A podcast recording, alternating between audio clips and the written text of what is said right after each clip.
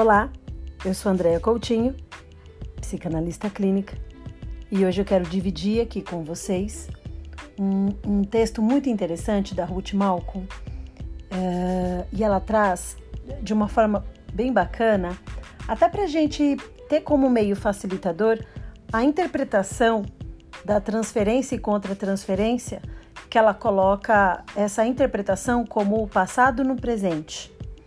Então, é, entendendo melhor até que o tratamento psicanalítico é um processo de comunicação. Então, o paciente se comunica com o analista e transfere para a sua relação com este, né, o seu mundo interno, que é assim revivido no aqui e agora da transferência.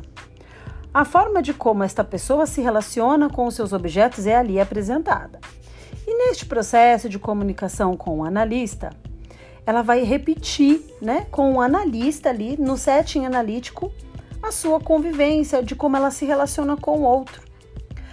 No artigo desta autora, ela ressalta três pontos. Na verdade, ela afirma três pontos que ao interpretar a transferência, o analista está interpretando passado e presente ao mesmo tempo.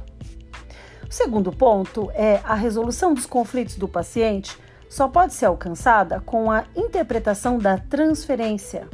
Aqui é uma afirmação, né? Que você só vai alcançar, ela está afirmando que você só vai alcançar com a interpretação da transferência. E o terceiro ponto as interpretações que se referem à história passada do paciente não são, na verdade, o objetivo do trabalho analítico, mas, mas é, servem para dar ao paciente um sentido de continuidade, ou seja, o objeto do trabalho são de fato as interpretações transferenciais e não as interpretações do passado do paciente. Porque aqui estamos trabalhando o objeto arcaico do paciente. E o que é que se transfere então na transferência? O neurótico ele repete com cada pessoa antigos padrões de relações objetais. A situação analítica facilita estas repetições. Então, ela se relaciona, o paciente se relaciona com seus objetos de acordo com a sua realidade psíquica, de acordo com as suas fantasias, as quais ele acredita. Os objetos internos são distorcidos pelas projeções. O paciente continua a se relacionar com os seus objetos internos de maneira semelhante à infância, ou seja, são aqueles objetos perigosos e hostis. Isso desperta ansiedade e um padrão defensivo. Então, o analista ele será visto a maneira destes objetos arcaicos e as reações para com o analista se darão de acordo com isto, com estes objetos, com esta forma de tratá-los. Então, a transferência deve incluir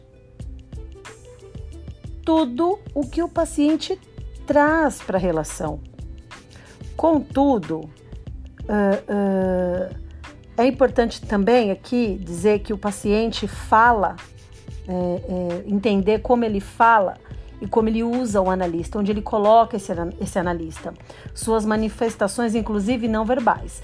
Consequentemente, o centro da interpretação deve ser a relação imediata entre analista e paciente, com suas é, expressões verbais, que são as mais importantes, e as não verbais também, que são importantes. Ou seja, o conhecimento da identificação projetiva também é fundamental. Na identificação projetiva, o paciente projeta partes dele, de si mesmo, no analista. E este passa a ser percebido de forma distorcida devido às projeções. Então, ele transforma o analista no projeto da fantasia. Então, como analista, nós precisamos ficar atentos uh, onde este paciente nos coloca. Qual a posição que nós ali estamos ocupando para ele? Como ele nos enxerga? Não, não como a gente acha que ele está enxergando a gente, mas como ele nos vê, onde ele nos coloca. Então, uh, pensar aí também em umas experiências muito primitivas podem ser comunicadas por meio também da identificação projetiva. Uh, por meio destas identificações projetivas, o analista pode ser convidado também a atuar um papel de objeto arcaico. O analista, então, ele precisa estar atento, né? ele precisa tentar, é, de alguma forma, transformar suas reações emocionais numa compreensão daquilo que se passa com o paciente. Então, o analista tenta entender o efeito que as comunicações do paciente têm sobre ele, adquirem uma compreensão não só sobre a fala do paciente, mas sobre suas reações contra, contra transferenciais. E isto é aprendido né, em sua totalidade, que é comunicado ao paciente como interpretação. A gente vai interpretar desta forma.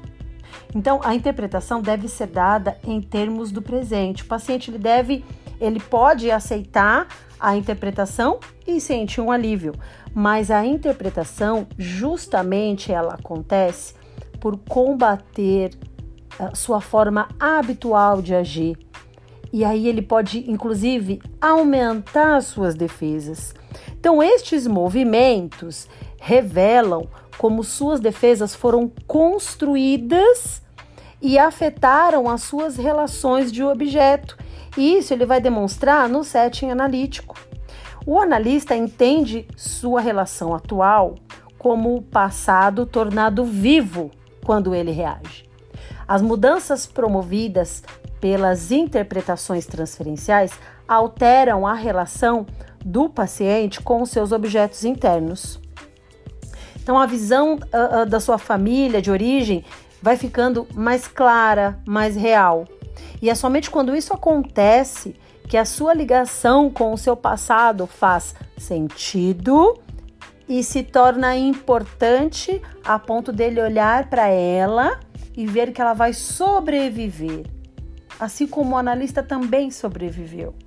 E há que interpretar o passado no presente e integrar a emoção viva da transferência com o passado histórico.